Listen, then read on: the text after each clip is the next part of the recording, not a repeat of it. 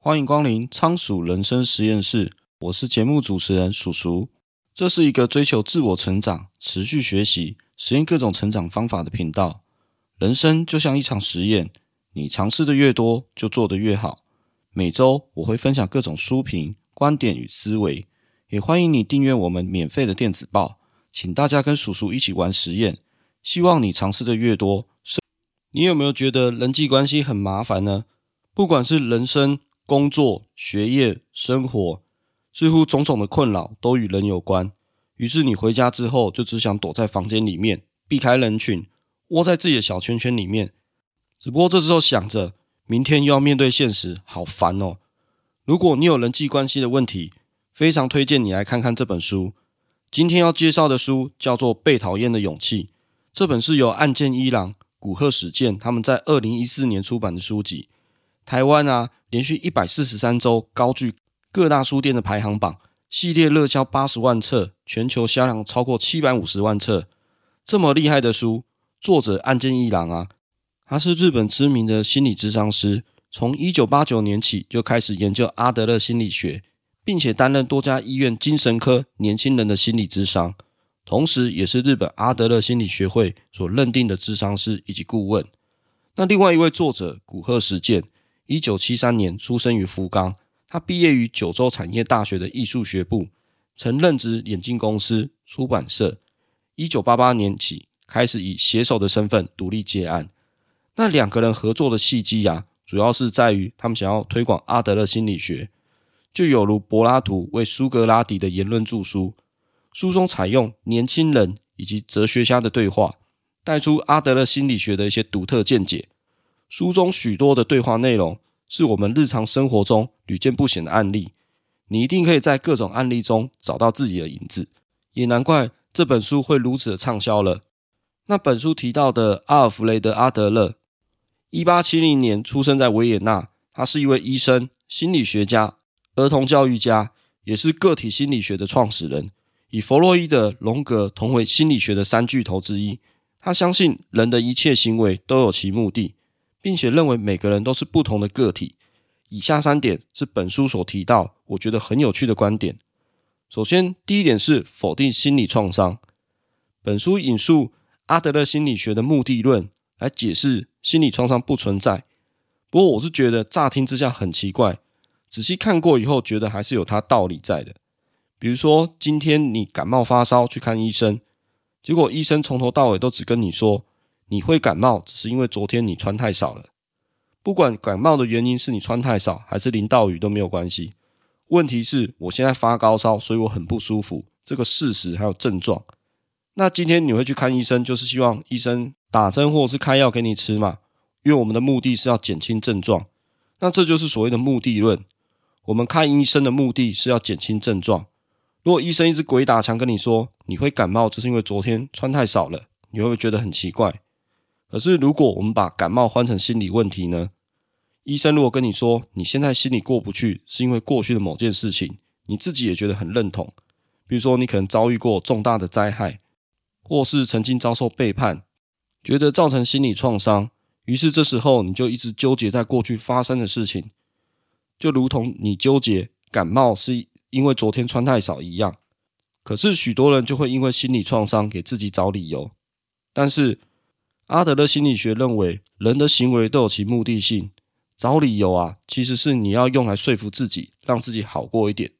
比如说，小时候出生于穷困家庭，我天生喜欢负面思考，我就是讨人厌；或我以前被霸凌过，无论是情绪还是心理创伤，这时候就被我们当成是工具，来达成我们自己的目的。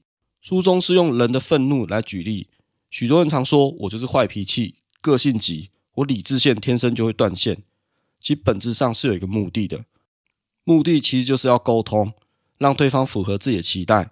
只不过用愤怒、生气是比较快的方式，而忘了沟通除了生气以外，还可以用讲的。重点在于，并不是因为发生这些事就一定有怎么样结果，这个叫做决定论。俗话说得好，一朝被蛇咬，十年怕草绳。过去你被蛇咬，可是不代表你未来一定要怕蛇。人类其实是可以将过去的经验赋予一个意义来决定自己的想法。因为人生不是别人给的，是我们自己选择的，是你自己决定想要怎么生活。可是有趣的是啊，人人常常决定是不要改变，其实人都可以改变的。之所以无法改变，是因为自己下定决心不要改变。这是因为你嘴上一直抱怨现在的生活形态或者是状态，但是啊，实际上你的目的是不想改变。那这些借口只是让你给自己一个不要改变的理由罢了。因为对人来说啊，维持现状比较容易控制，也比较轻松。我们可以凭过去的经验搞定。就像你可以开一辆很习惯、很顺手的老车，哪怕有点小状况。可是都在意料之中，你也可以轻松处理。可是万一你今天做出了改变，谁说改变一定是好的结果？万一改了以后真的变得不好怎么办？所以这就导致啊，就算你现在有种种不满，但是对你来说，保持现在的状态还是比较轻松跟安心的。所以人往往选择不要改变，而是用心理创伤，还有我天生就是这样这些理由来麻痹自己，目的就是不想要改变。所以。所谓的心理创伤不存在，其实不是说你过去的经验还有你的心理阴影不存在，而是说过去的事情就过去了，你不能拿过去发生过的事情一直来欺骗自己说，哦，这是我不要改变的理由。那这边我就想补充一下我自己的看法，就是有时候不要只听一个人嘴巴讲了什么，而是去看他的所作所为来决定，因为他的目的会展现在他的行为上面。只不过书中提到的就是。人常常会有一个很大目的，就是不想改变，而会用心理创伤来麻痹自己。再来第二个观点是，烦恼都是来自于人际关系，不管是哪一种烦恼，一定会有人的因素介入。那只要牵扯到人，就不得不谈到人际关系，因为人是不可能单独生存在这个世界上的。哪怕今天你是电影《浩劫重生》的主角，他也要用一颗球假扮成另外一个人，还给这颗球取一个名字。然后跟这个球对话，避免心里的孤单。不过在讨论人际关系之前，我们先聊聊自卑感。其实自卑感这个名词啊，最早就是阿德勒所提出的。阿德勒认为自卑感跟自我价值判断有关，因为人通常会认为自己是没有价值的，于是导致自卑。因为人是在无能为力的状态下来到这个世界上的，为了要摆脱这种无力的状态，我们会有一些基本的需求还有欲望。阿德称之为追求卓越。你想想看，小孩子从出生，他会需要学会走路，学会说话，又为了要能自由自在的跟其他人沟通、去移动，所以大家都想要摆脱无力的状态。于是我们会拥有奋发向上的这些需求还有欲望，主要就是希望我们能够自立。所以其实所有的人都在追求卓越，也就是想要奋发向上，奠定某些理想或目标之后，就往前迈进。借此摆脱自卑感，也就是那种无能为力的感觉。那简单来说，就是啊，追求卓越，就是要你跟昨天的自己做比较，希望自己每天都能够成长，摆脱无力感。这样的自卑感是很健康的，因为你是认知到自己的无能，所以你才会奋发向上去突破。但扯到人际关系啊，自卑感就可能会变成是与他人比较的状况了。脑袋想的啊，都是要赢过别人，因为我们要与他人竞争嘛。输给别人带来的无力感也会令人自卑，这时候就出现烦恼了。那会出现什么烦恼呢？就是你要去与人竞争嘛。可是啊，不管你是赢家还是输家，都会带来烦恼。竞争的可怕就在于，如果你是赢家，就算你一直获得胜利，你整天还是会一直烦恼，因为你不想成为输家，而且为了不要成为输家，你就必须不断的赢下去，也没办法相信别人，就只能竞争下去。于是，在你眼中，这就是一个狗咬狗的世界，不是你赢就是我输，不存在合作的可能性。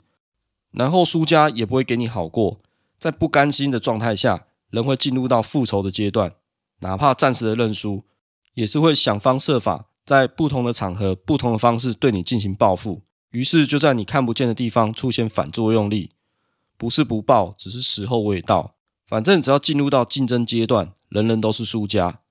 所以这边要特别提醒的是，人有自卑是很正常的事情，但不要把你的自卑用在是与其他人竞争或是比较之上，这会造成你无数的烦恼。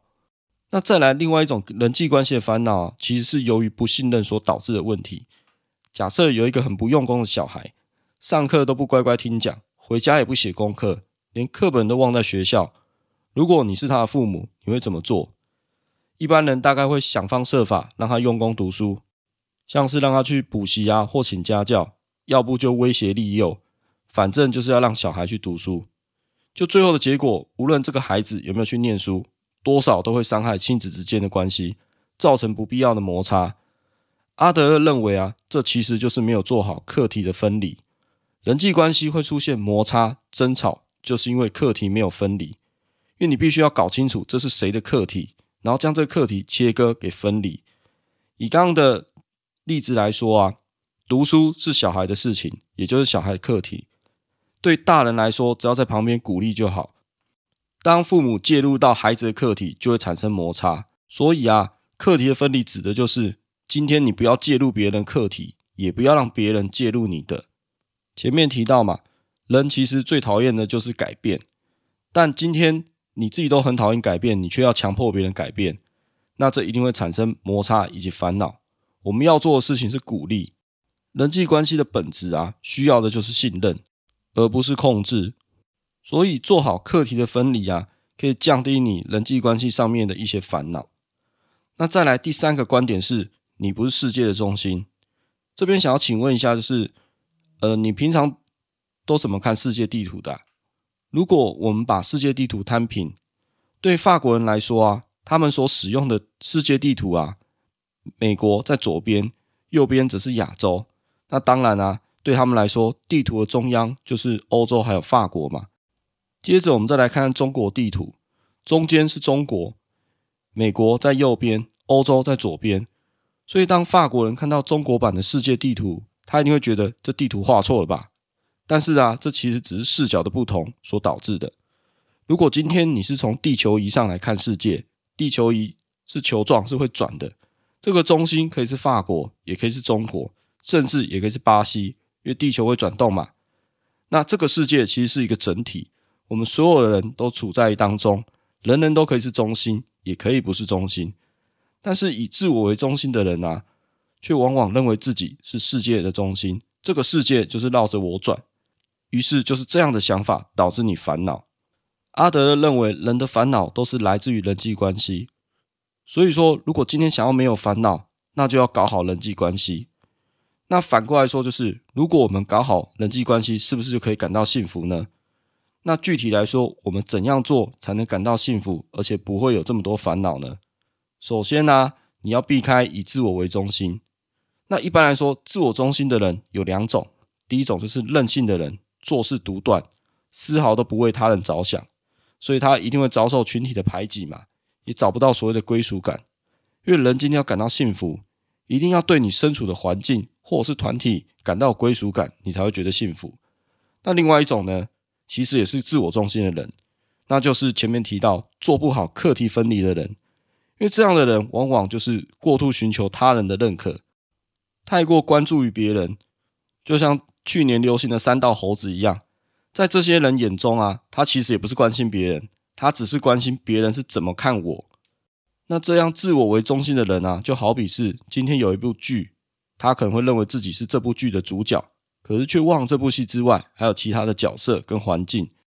这些自我中心的人啊，在与别人来往的时候，老是都想着，诶，这个人会给我什么？认为世界是绕着你而转。那当这些人期待无法被满足的时候，因为感到失望而变得愤恨不平，总想着别人辜负我的期待，那个人不再是我的朋友，是敌人。抱着这样心态的人啊，用不了多久就会找不到你的伙伴或是朋友，因为你本质上根本不信任他人啊，那别人怎么会信任你呢？于是就导致你找不到你的归属感，因为人跟社会是脱不开连结的，找不到你的归属感，你自然就会感到孤独。然后接着感到不快乐，许多的烦恼就是由此而生。所以书中提到，那我们要怎么样才能找到自己的归属感呢？这边我们要学会就是贡献自己，因为人什么时候才会感觉到自己最有价值？其实就是当你的所作所为啊，对其他人带来的价值，或是帮助了其他人，那相对来说别人也会回馈你嘛，这会产生一个正向的连结。那这样的信任就会带给你一个归属感。那最后啊，我想来做一个总结。这本《被讨厌的勇气》提出了许多观点，比如说心理创伤不存在，烦恼都是来自于人际关系、课题的分离，你不是世界中心等等。那我觉得啊，可以浓缩成以下三点。首先，第一点是接纳自我。这边要提的是，接纳自我跟肯定自我有点不太一样。所谓肯定自我，是你明明做不到，却暗示自己我可以，我很强，这算是一种自欺欺人的状态啦。那另外一方面，接纳自我是知道自己的能力到哪里，那坦然接受那个办不到的自己，并且尽最大努力朝目标前进，不要骗自己，做自己现在能做到的事情。简单来说，就是对现在你来说，也许你只能考六十分。肯定自己的说法是，这次不过是运气太差了，我其实有一百分的实力。那相对的，你接受只拿六十分的自己，并思考。那我要怎么做才可以离一百分越来越近？这个就是接纳自我。那第二点就是信任他人，因为做好课题分离，本质上就是信任他人嘛。如果你做不好课题分离，相对来说，你也就是不信任别人啊。既然你不信任别人，那人与人之间就会产生摩擦。那接着更糟的是，如果你还有竞争意识的话，所有人你都会视为是你的敌人，那你在这个世界上又找不到归属感。自然你就不会有幸福感可言嘛，因为人是群体的动物啊，一旦找不到归属感，你可能就觉得越来越孤独，越来越不快乐，哪怕你成就再高都是一样。所以人际关系是否和谐，其实最基本讲的就是信任。那有时候信任他人，结果被人家背叛，这时候也许你会觉得很伤心很难过。可是你这时候要想，决定要不要背叛的根本不是你，那是别人的课题。那这时候。你要做的事情就是不要浪费在那些不信任你的人身上。那再来第三点是社会意识，就是你要体会到你不是世界中心，而且人也无法靠自己独立生存下去。你的食衣住行娱乐样样都需要别人的帮助。当你意识到我只是社会的一份子，你必须要对他人或者对这个社会、对这个共同体带来价值。人对其他人有价值的时候，你才会感觉到自己是有能力的。才会感觉到自身的存在感。有时候啊，人际关系出现问题啊，是因为你深陷于比较小的团体，然后无法跳脱出来。比如说在学校遭到霸凌，公司与其他同事或上司无法相处等等。可是如果你把你的意识或者把你的想法扩大到整个社会，甚至全世界，那这样群体发生的问题就有点像是茶杯内的风暴。这时候你躲在家里，把你自己关起来，这风暴根本不会停止。你只是把自己局限起来。如果换一个更大的环境回头看，你可能会觉得这根本是一块小蛋糕。那说到这里啊，就不得不提到《知识决定你是谁》这本书啊，它有提到所谓决断力的实验。那这个实验提到就是，当你使用的三星产品啊，荧幕越小，你今天你的决断力还有执行力就越低。也就是说，你人会变得更被动。那这个实验呢，准备了 iPad、iPad。MacBook 还有 iMac 桌上型电脑，那他找来一堆受试者啊，请这些人独自待在房间里面，花五分钟使用到所分配的装置。那研究人员啊，就告诉这些受试者，大概五分钟之后会有人来跟你回收装置。如果没有人来回收，就请你自行走到外面柜台。不过事实上啊，这个实验啊，过了五分钟是不会有人来回收装置的，因为他就是要统计这些装置对人的。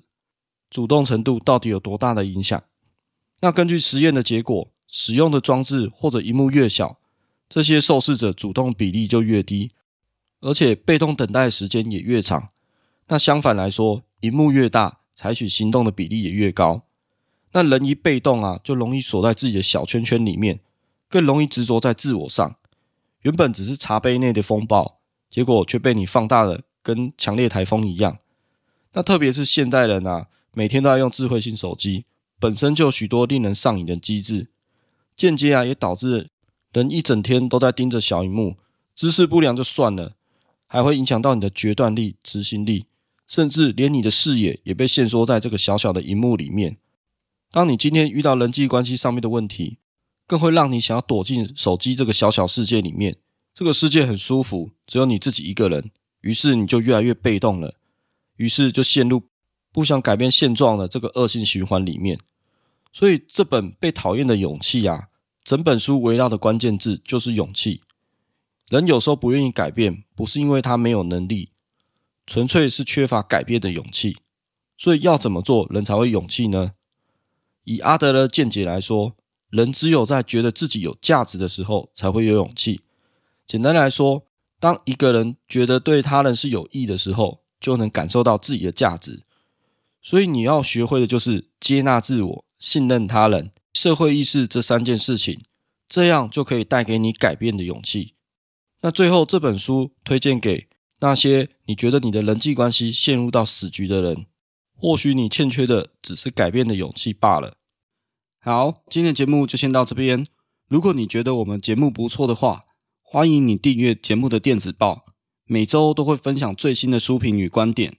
你也可以在节目的下方留下你的五星评论，或可以到 YouTube 上按赞、订阅，留下你宝贵的意见。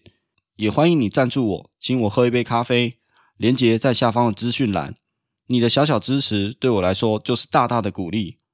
我是叔叔，仓鼠人生实验室，我们下次见，拜拜。